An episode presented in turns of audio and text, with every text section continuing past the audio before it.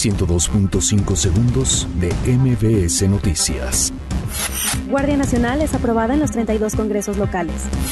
Incendio en las Vigas Veracruz es controlado al 100%.